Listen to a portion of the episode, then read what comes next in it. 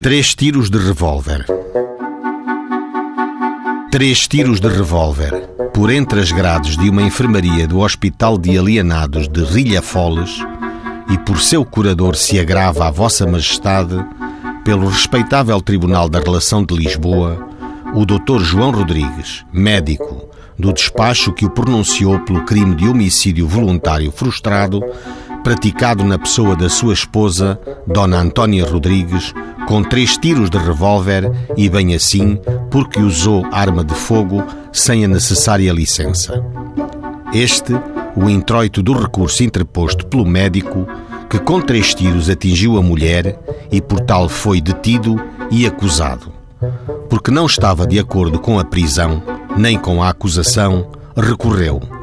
Para tanto, alegou: Senhor, raras vezes poderá chegar até este tribunal um processo cuja ausência de corpo de delito seja tão completa pela pleníssima irresponsabilidade do agente, pela ausência absoluta de criminoso, pois que criminosos só podem ser os indivíduos que têm a necessária inteligência e liberdade.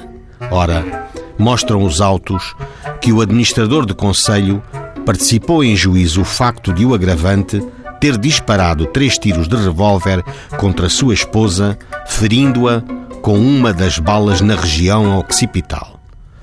Não enviou o suposto criminoso para juízo, não sendo conduzido às cadeias, em virtude de ter caído ato contínuo ao crime num estado de prostração que parecia fulminado por um ataque violento.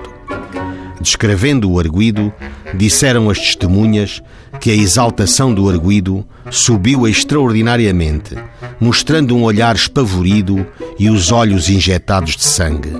Esteve possuído de enorme exaltação toda a noite.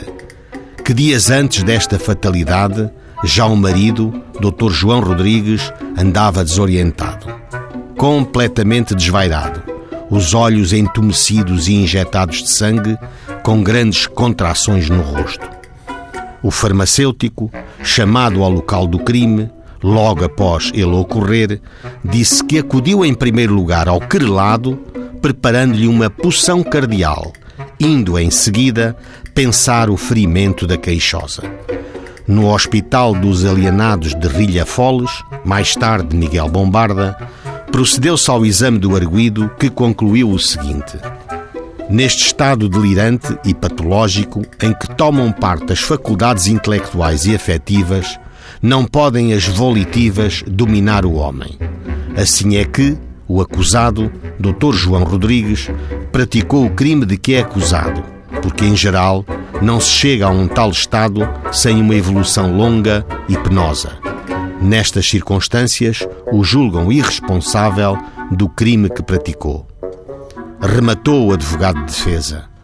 E porque os loucos não são suscetíveis de imputação, e porque não há crime sem haver criminoso, é evidente que o homicídio voluntário frustrado atribuído ao querelado carece do elemento essencial e fundamental, a voluntariedade.